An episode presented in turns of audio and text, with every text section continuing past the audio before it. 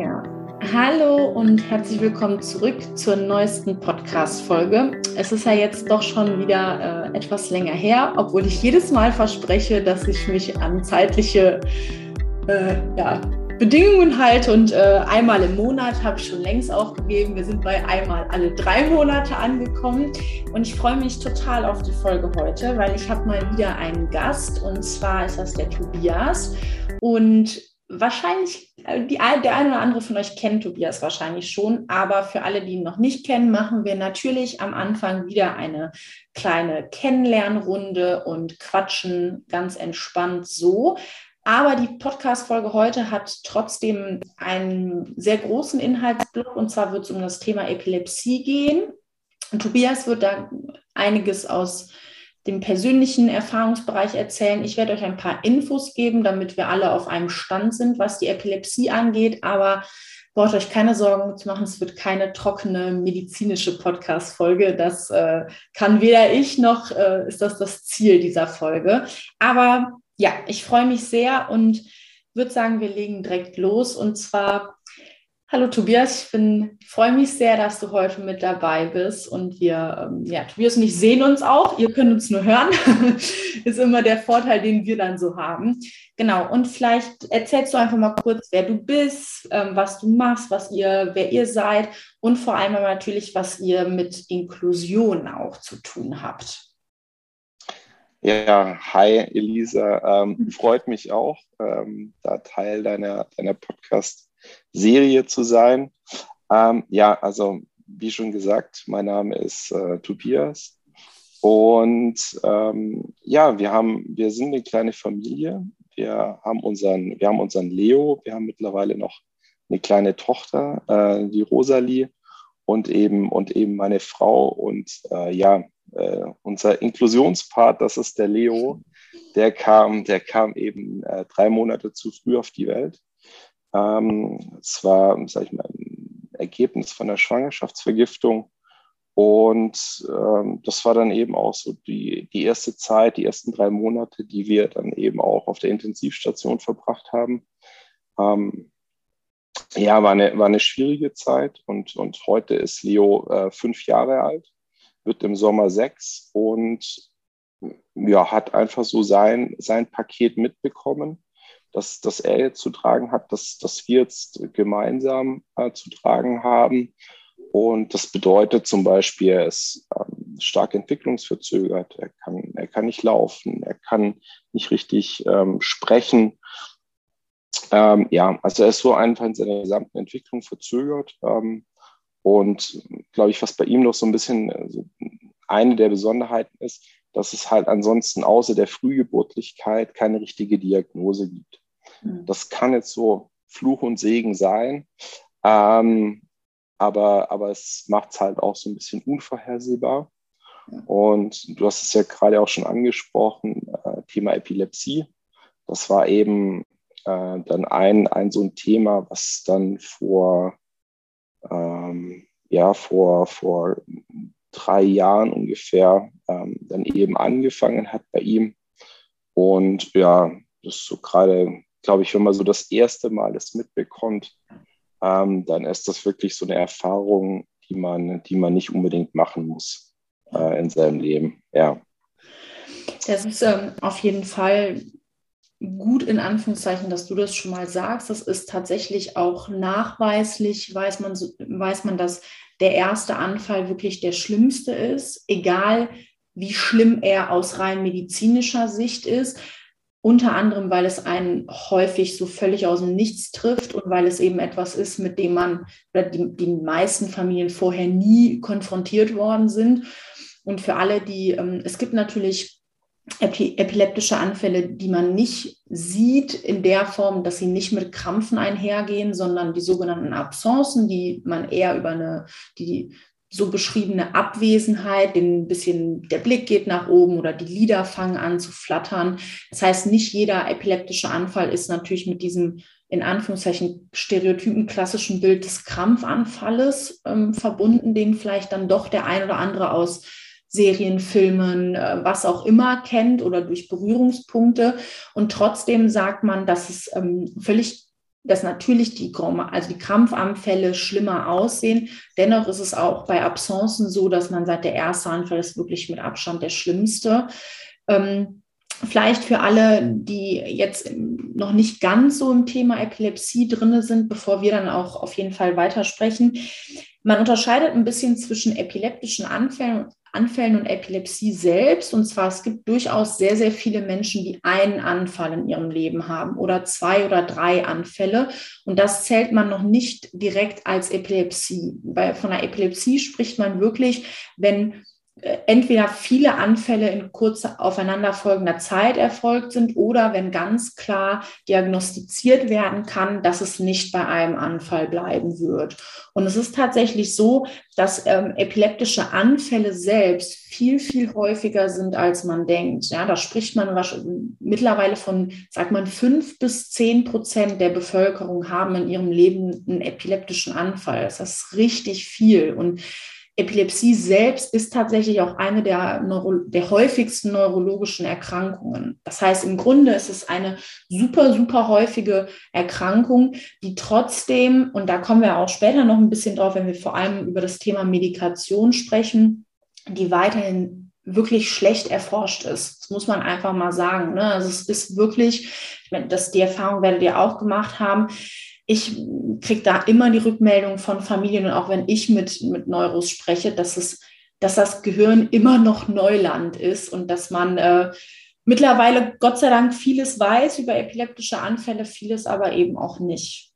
Ähm, und was bei epileptischen Anfällen im Grunde passiert ist, dass ähm, die Nervenzellen feuern und sich entladen und gegenseitig aufschaukeln ja, oder hochschaukeln, sage ich mal. Deshalb spricht man immer so ein bisschen wie, es ist so ein, also viele sagen ja, es ist wie ein, wie ein Gewitter im Kopf. Ja, ich finde, ich persönlich finde dieses, äh, diese Beschreibung eigentlich auch ganz passend, oder so stelle ich es mir zumindest vor. Ähm, aber es ist eben eine, eine, sozusagen ein Feuern von Nervenzellen, die das sonst nicht machen. So muss man sich das ein bisschen vorstellen. Und dann gibt es eben Anfälle, die, ähm, die so ein bisschen die sogenannten Absenzen, wo man das Gefühl hat, okay, das Kind oder die Person ist abwesend, ähm, irgendwas stimmt nicht.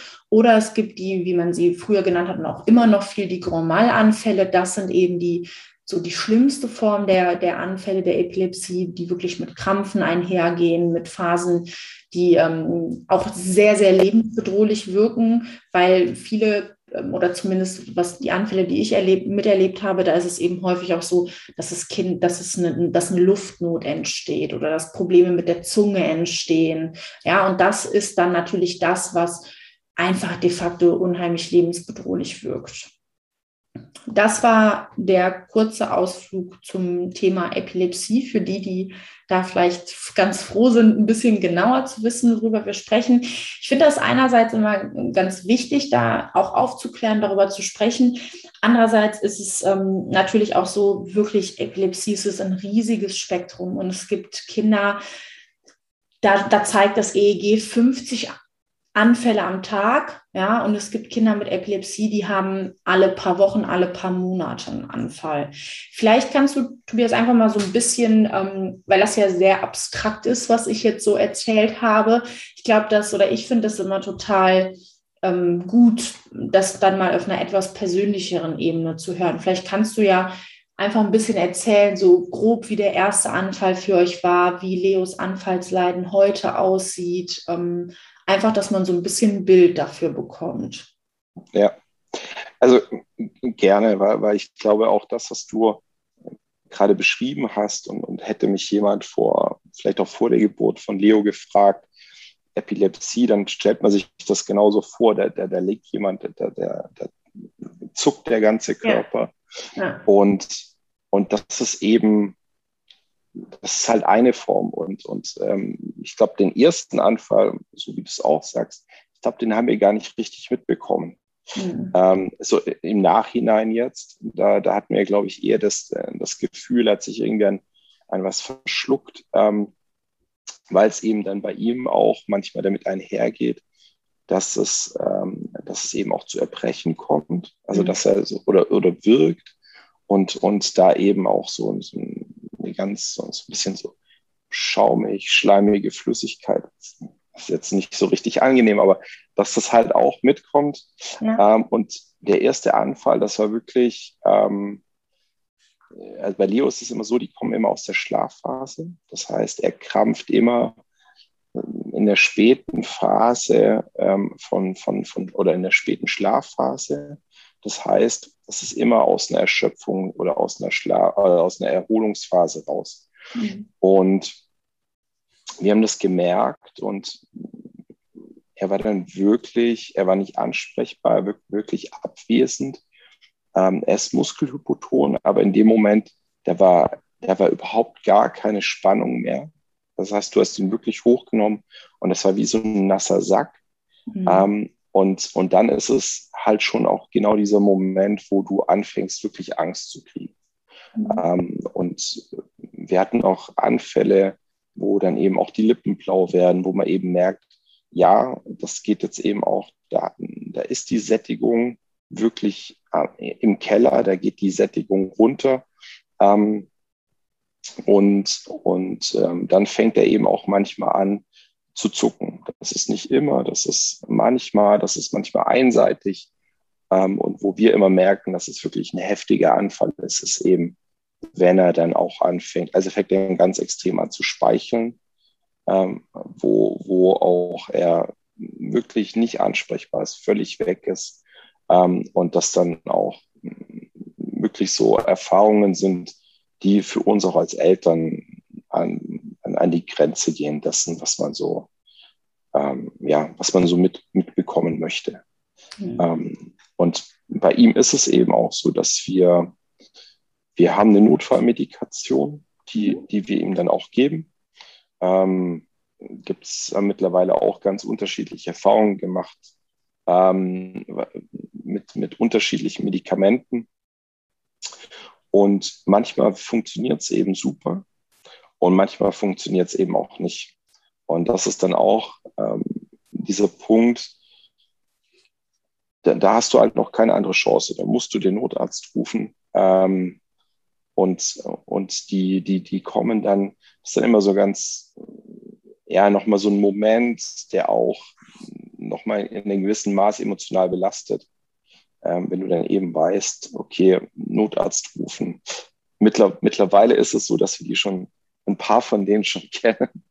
Also sowohl die, die, die Notfallsanitäter, die mitkommen, als auch die Notärzte. Ähm, und, und dann ist es auch so, die, die geben ihm dann eben noch mal eine Medikation und, und dann kommt er meistens auch raus und, und dann schläft er und dann ist es auch wieder gut. Also ähm, das ist, das ist dann eben genau dieser Punkt. Du, du brauchst dann diese Unterstützung. Ähm, und ja, und das ist halt auch das, wo, sag ich mal, bei uns so der größte Einfluss, glaube ich, im, im Alltag drin liegt. Das ist vorhin angesprochen, also dieses Thema Inklusion oder auch Teilhaben. Ja. Ähm, das ist, glaube ich, auch so für, für uns so das größte Hemmnis mittlerweile, auch wenn du weißt, du fährst in Urlaub oder du, du möchtest irgendwo hin, ist mittlerweile halt ein, ein, ein wesentlicher Aspekt. Wie ist die medizinische Versorgung dort?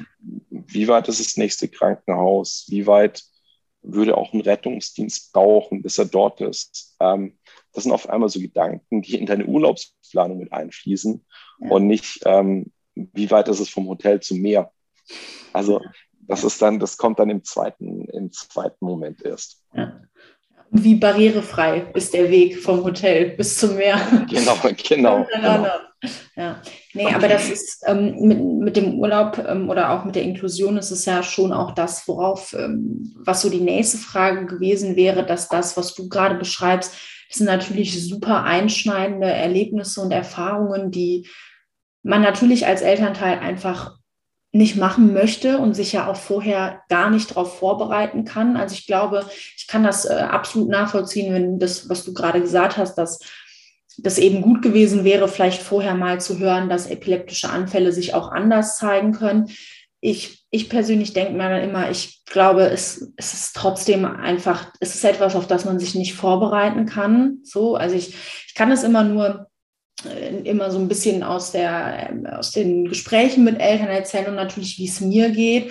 Und selbst als, als Fachkraft sage ich immer, es ist, ich, ich habe große, große Probleme mit epileptischen Anfällen. Ich finde das, mich stresst das total. Ne? Und ich erlebe das häufig mit und ich weiß, wie die Notfallmedikation, wie das funktioniert. Und es ist halt, es ist nicht doof gesagt, es ist nicht mal mein eigenes Kind und ich bin schon im absoluten Stresszustand. So. Und man hört das auch viel von, von, ähm, von Sanitätern, von Notärzten, die auch sagen, ja, epileptische Anfälle sind schon etwas, was unter Stress setzen, alle. Und ich finde, dann kann man sich vorstellen, dass das für Eltern wirklich der Horror ist, dass das einfach Horror ist und dass das Angst macht und dass, dass man, ja, dass das ein Stress ist, den man schwer mit was anderem vergleichen kann. Und dann finde ich es andererseits auch logisch, dass das dann nicht nur die Einzelsituation betrifft, sondern natürlich auch Auswirkungen auf den Alltag hat. Und du hast jetzt das Beispiel des Urlaubs genommen, aber ich stelle mir dann immer vor, naja, das fängt doch damit an, dass man sich überlegt, vor allem nach dem ersten Anfall, wie, wie schnell ist der Krankenwagen hier, wenn wir zu dem und dem Spielplatz gehen? Wie ist das? Man muss auch am Anfang immer beim Einkauf, überall, wo ihr mit Leo hingeht, müsst ihr das Notfallmedikament mitgeben, äh, mitnehmen. Wie war das im Kindergarten? Äh, in was für eine Einrichtung geht er? Also ich kenne das, dass die Erzieherinnen und Erzieher sich dort nicht mit dem Notfallmedikament auskennen.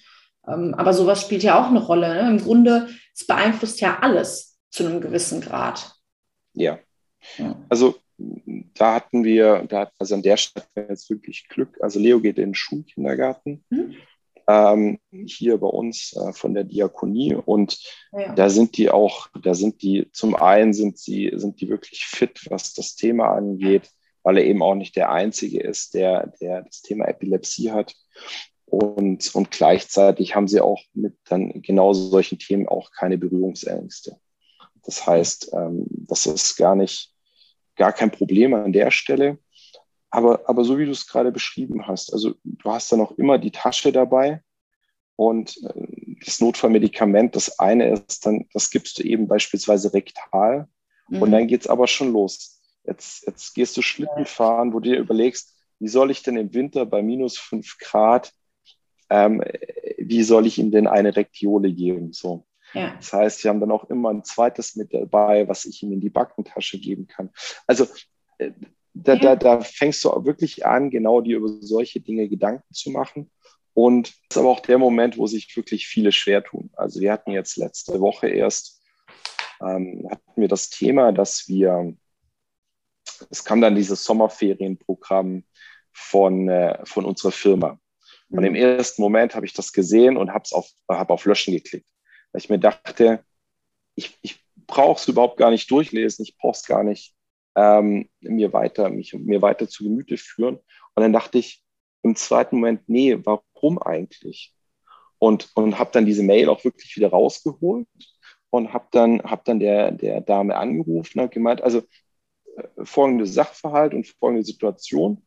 Und habe das beschrieben und dann, und das fand ich dann total schön, wieder so auch diese Erfahrung zu machen, dass sie gesagt hat, ja, das ist kein Angebot, was sie jetzt direkt mit ausschreiben oder direkt mit anbieten, aber sie wollen das künftig viel mehr einbauen und eben auch individuell dann gucken, kann man Lösungen finden.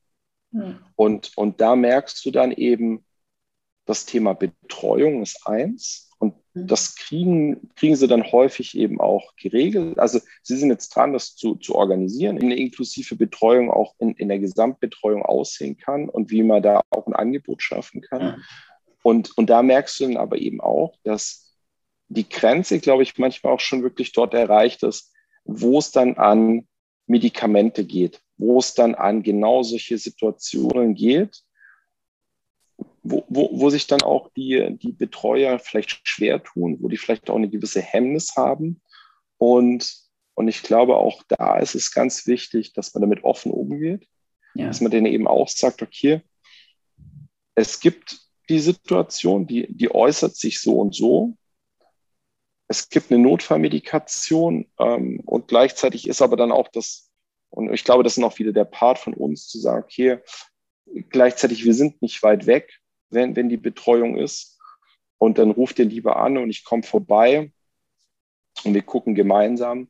Aber da merkt man eben schon, dass das ist dann auch genau dieser Moment, wo es dann auch schwierig wird, wo dann auch solche Angebote bei, bei aller Offenheit, die sich dann auch schwer tun, in dem Moment, wo es sozusagen auch so eine medizinische Komponente dazukommt. Ja. Ja. Und, und das ist eben schon auch nochmal eine, eine zusätzliche Herausforderung, ohne Frage.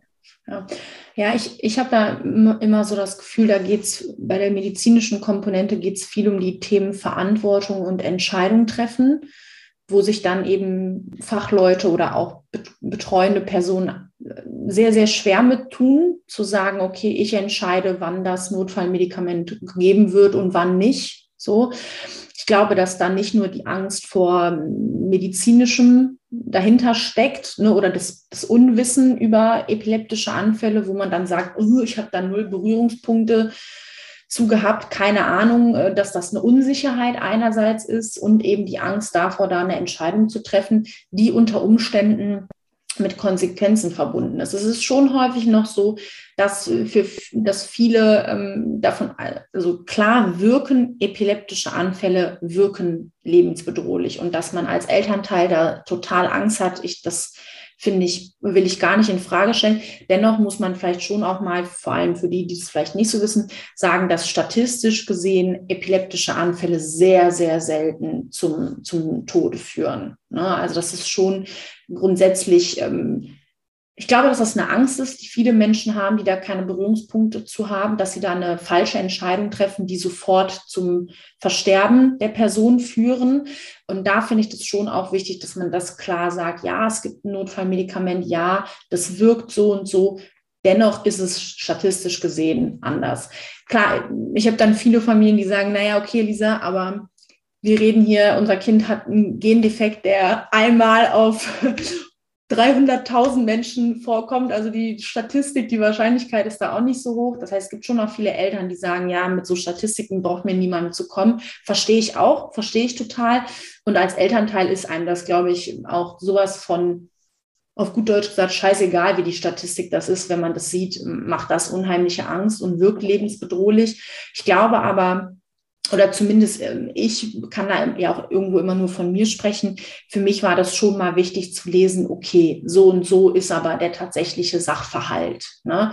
Und dass ja. da, dass man da im Grunde ähm, es ist besser, dass meistens, zumindest das, was mir immer so gesagt worden ist, meistens zu sagen, okay, man fragt zehnmal, man informiert sich, man guckt, bevor man da aus, aus Unsicherheit einfach sagt, ich mache es gar nicht. Weil das ist genau der Punkt, wie du sagst, dann da ab dem Moment führt die Epilepsie dazu, dass das Kind ausgeschlossen wird ne, und ausgegrenzt wird. Das ist nicht immer nur, weil die Eltern da Hemmungen haben, gewisse Sachen zu machen. Ich glaube schon, dass es genau so ist, wie du sagst, dass da schnell eine Grenze erreicht wird. Ja. ja.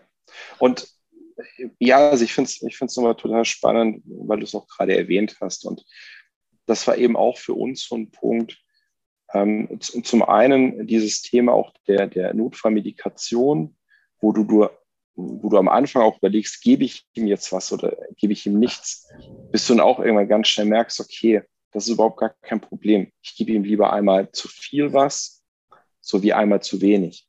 Und gleichzeitig auch dieses, und das war eben zu Beginn auch wirklich eine, eine, auch eine mentale Belastung, wenn du weißt, dass es in den Schlafphasen immer ist, ja. oder einer von uns schläft immer bei ihm.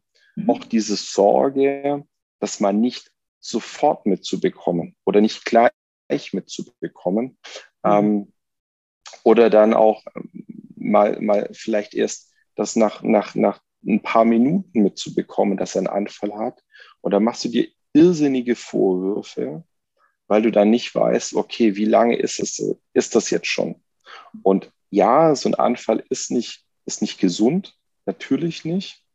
Und man sollte so schnell wie möglich reagieren und gleichzeitig, so wie du sagst, und das war für uns schon auch und vor allem auch für mich noch mal ein ganz wichtiger Punkt, dass es uns eben auch der, der Professor in der, in der Klinik gesagt hat, die, die Wahrscheinlichkeit, dass das wirklich fatale Folgen hat, die sind minimal.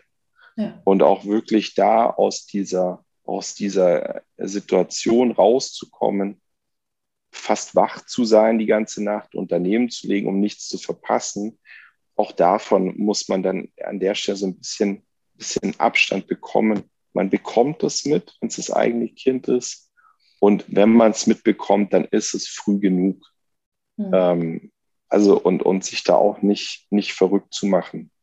Ähm, das ist, glaube ich, auch nochmal so ein ganz, also mir zumindest hat es geholfen, dann auch irgendwo wieder in, in so einen halbwegs ruhigen Schlaf zu kommen. Ja, ja das ist, also wenn man sich das vorstellt, dann merkt man ja, dass die Anfälle selbst eben nicht das Einzige sind, was da eine Belastung ist. Ne? Wenn man sich, wenn man jede Nacht, ich meine, jede Nacht schläft einer von euch bei ihm so, ne? das ist schon mal der erste Punkt.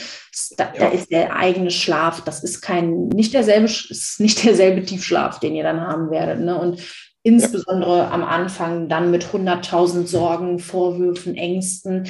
Das finde ich ähm, einfach, so doof es auch klingt, aber es ist ein gutes Beispiel zu zeigen, dass mit so einer Epilepsie viel, viel mehr einhergeht als diese tatsächlich vermeintlich sichtbaren Anfälle. Weil, wie du auch am Anfang gesagt hast, wenn man vom ersten Anfall spricht, spricht man immer vom ersten beobachteten, sichtbar, also sichtbaren Anfall.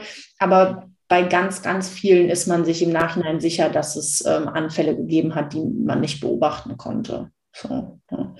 ja. Du hast ja, oder wir haben ja jetzt die ganze Zeit auch von der Notfallmedikation gesprochen.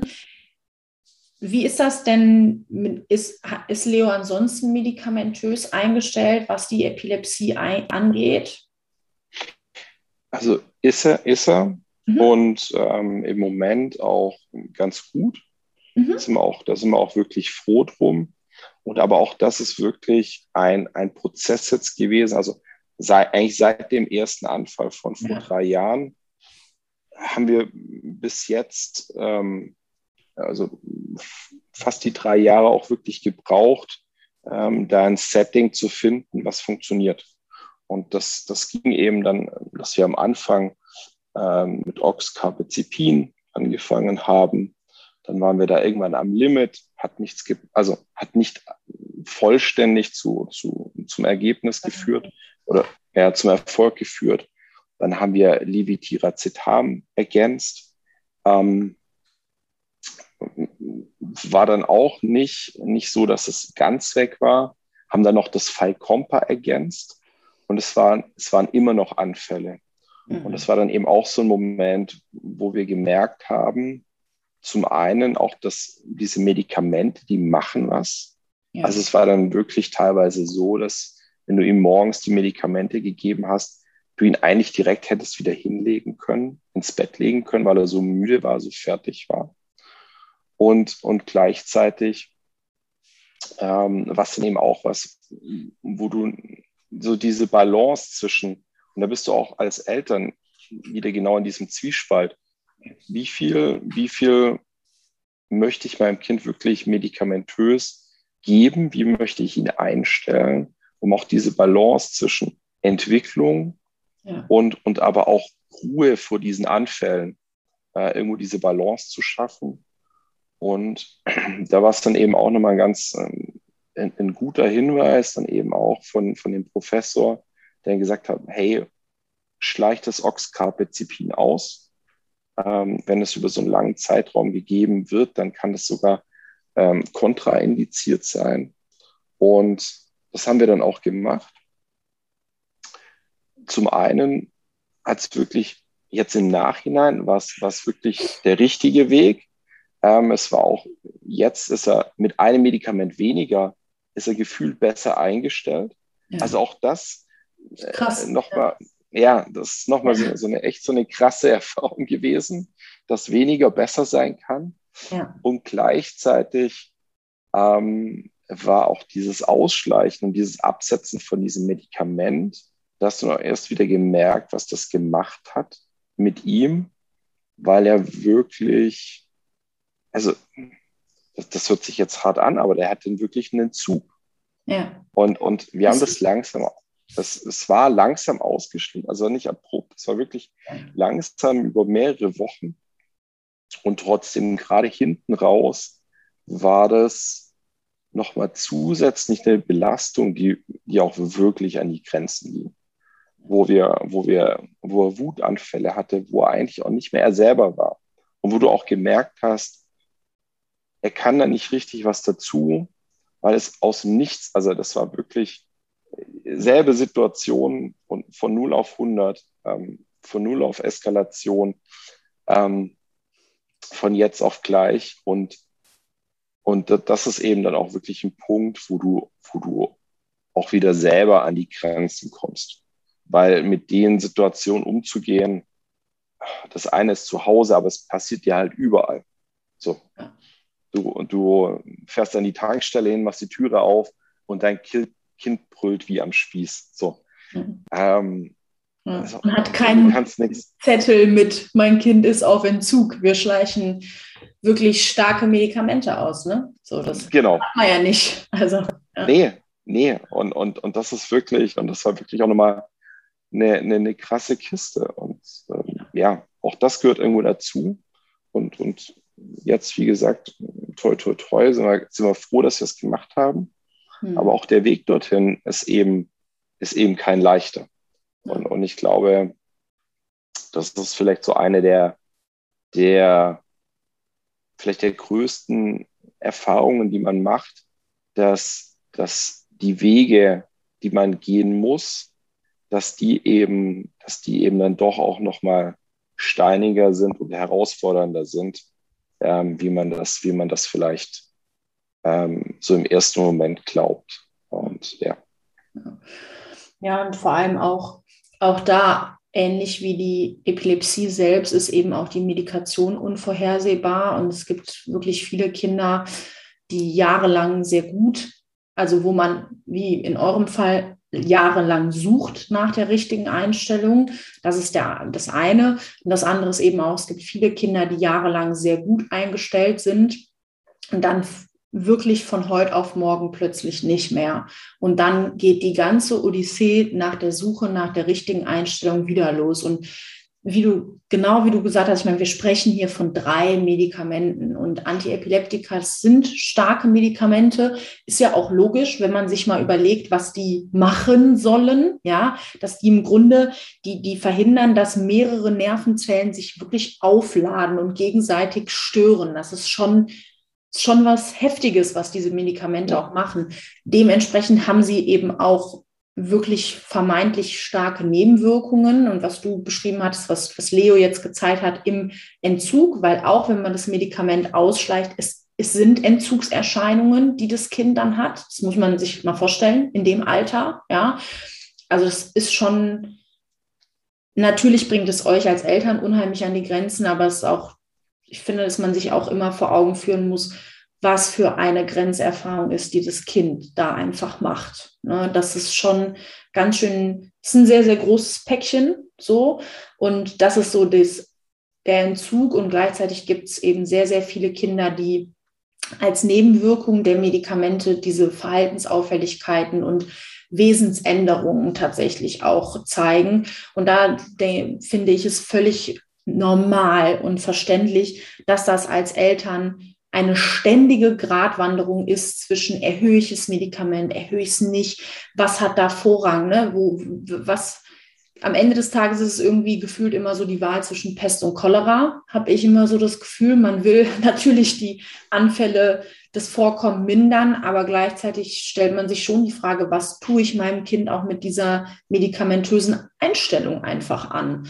Und das ja. sind Themen, die mit, es ist eben nicht so, dass man bei einer Epilepsie ähm, Medikament gibt und fertig. Im Grunde ist das, ne, das ist die stärkere Form von, wenn ich Kopfschmerzen habe und mir eine Aspirin einwerfe, dann betäubt das den Schmerz, aber das Problem an sich ist eben auch noch da. Und ich finde, so ist das bei einer Epilepsie im Grunde auch. Man hat dann vielleicht man braucht ewig lange, bis man die Kombi oder ein Medikament gefunden hat, was die, das Anfallsleiden verringert. Aber das Problem ist nicht weg, weil es entstehen neue Probleme. So, und das ist irgendwie, ich finde, das ist für Eltern klar, unterstützen Ärzte da. Dennoch ist es echt eine große Verantwortung, die da bei euch, ähm, die auf Eltern lastet einfach. Und ich denke mir mal, es geht eben so sehr mit diesem ständig nach Lösungen suchen einher. Ja, dass man immer wieder sagen muss, okay, jetzt müssen wir die Medikation wieder in Frage stellen, jetzt müssen wir dies, jetzt müssen wir das. Und da finde ich vor allem ja bei euch, was du auch erzählt hattest, ne, dass Leo eben hauptsächlich oder eigentlich ja nur während des Schlafens oder in der Erholungsphase Anfälle hat, dass das ja bei dir oder bei euch auch sehr dazu geführt hat, okay, was passiert, wenn wir das nicht mitkriegen, wie läuft es nachts und, und, und. Und dass man dann in eine, als Elternteil wirklich in eine Notsituation auch gerät. Und bei dir ist es halt so, dass für alle, also viele kennen die äh, Podcast-Folge vielleicht auch, aber du hast ja ein Interview bei Mein Herz lacht gegeben. In der Podcast-Folge hat Tobias ähm, zwei ganz, ganz tolle Projekte, die er ins Leben gerufen hat, vorgestellt und erklärt. Und ähm, wir werden ja jetzt gar nicht so groß darauf eingehen, was genau diese Projekte beinhalten. Das, ähm, da könnt ihr euch gerne die, die Podcast-Folge anhören. Dennoch finde ich es, dass man eben ganz klar sagen muss, dass, dass das ja eine vermeintliche Lösung war, nach der du oder nach der ihr wo ihr zu gezwungen worden seid im Grunde auch. Ihr seid da in eine Lage gepusht worden, nach irgendwas zu suchen und das auch immer wieder. Und das stelle ich mir schon auch, das wird ja sicherlich auch eine große Rolle im Alltag spielen. Ja, also das ist, das ist absolut so. Und, und so wie du es beschrieben hast und ähm, auch, auch das, was du gerade gesagt hast, was bedeutet das auch für das Kind? Also was bedeutet das auch in dem Moment für das Kind?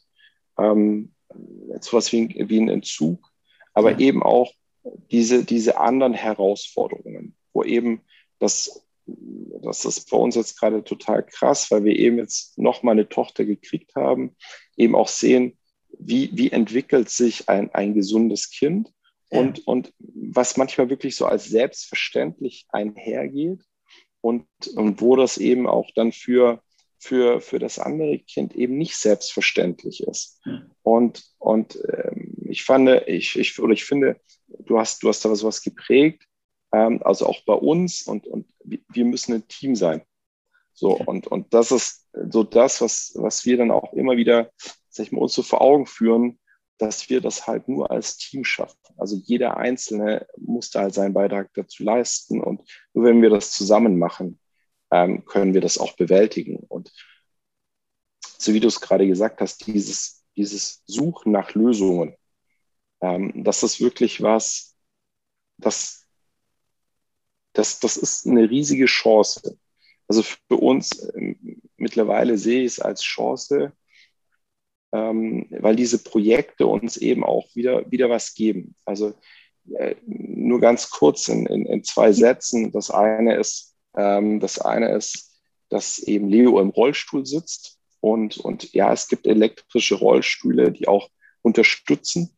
Ähm, jetzt ist es aber so, durch, durch seine Entwicklungsverzögerung ist es für ihn schwer, zum Beispiel auch Hindernisse wahrzunehmen. Das heißt, er würde auch mit dem Rollstuhl einfach eine Treppe runterfahren, ähm, wenn da was Spannendes ist. Das heißt, wir brauchen einen Rolli, der ihn nicht nur unterstützt beim Fahren, sondern eben auch schützt vor Gefahren. So, das ist das eine Projekt.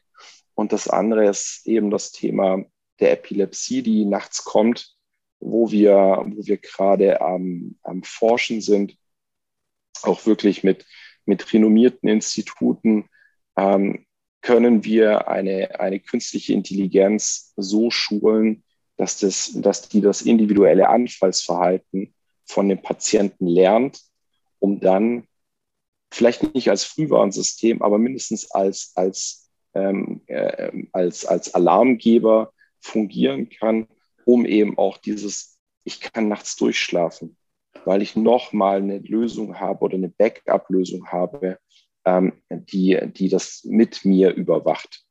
Ähm, mehr, mehr, dazu, wie gesagt, in der anderen Podcast-Folge. Mhm. Ja. Und, und auch gerne, wenn da jemand ähm, Interesse hat oder mehr dazu wissen möchte, soll er sich immer gerne melden. Also über, über alle Kanäle total gerne. Und ähm, genau, und, und dieses Lösungen finden, ich glaube, das ist eben genau dieser, dieser wichtige Baustein. Und der kostet unglaublich viel Kraft. Und, und das wird sich immer, wenn man das so erzählt und auch in diesen Podcast-Folgen so erzählt, dann, dann kommt das immer so rüber, äh, wir machen das und wir machen jenes, wir machen jenes und, ähm, und gleichzeitig ist es so, dass, dass einfach diese Kraft auch absolut endlich ist und dass es oft genug ist, dass wir eben dann abends da sitzen oder auf der Couch sitzen und uns denken, ach, beim besten Willen, ich schaff's nicht. Ich schaffe jetzt nicht nochmal, äh, mich zu irgendwas äh, aufzuraffen oder an irgendwas weiterzuarbeiten, was schade ist, weil das, das in dem Moment eben die Projekte nicht voranbringt. Und gleichzeitig musst du einfach mit deiner Energie haushalten. Und das ist eben auch ein wichtiger Punkt.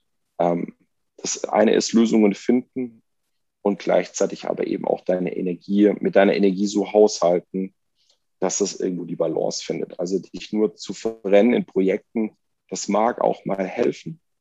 Ähm, aber du musst auch dich trotzdem selber noch irgendwo im, im Blick halten ähm, und dich nicht selber verlieren. Ja, ja ich glaube, das ist ein ganz wichtiger Punkt, den du ansprichst, dass dieses ständig ähm, dieses Feuer in sich zu haben, nach einer Lösung zu suchen, dass das eben sehr das ist, was man natürlich in der Rolle als Elternteil eines Kindes mit Behinderung macht oder in dem Fall mit, mit Erkrankung, mit Epilepsie, dass dabei aber eben nicht in Vergessenheit geraten darf, dass man selbst ja auch noch ein Mensch ist, ne, der eben begrenzte Energien hat, begrenzte Ressourcen hat und dass das alles Sachen sind, die Kraft kosten, egal wie toll. Und ich bin äh, großer, großer Fan von deinen Projekten, aber wie toll die auch sind, dennoch sind das schon, wir, wir sprechen hier von wirklich aufwendigen Sachen. So, ne? Und das finde ich schon auch, dass man das ähm, dass man das auch sehen muss, wie viel dahinter steckt und dass das viel, viel zusätzliche Arbeit einfach auch ist. Ne? Und dass der Mehrwert natürlich, der ist immens, der ist riesig, so. Aber dass man das nicht mal eben nebenbei macht, äh, ist auch klar. So, oder sollte zumindest sollte klar sein, ist einem selbst. Ja. Ich glaube, dass da natürlich die Motivation, ich denke mir dann immer, die Motivation ist halt eine andere bei solchen Herzensprojekten. Deshalb sieht man das vielleicht selbst einfach auch nicht so sehr.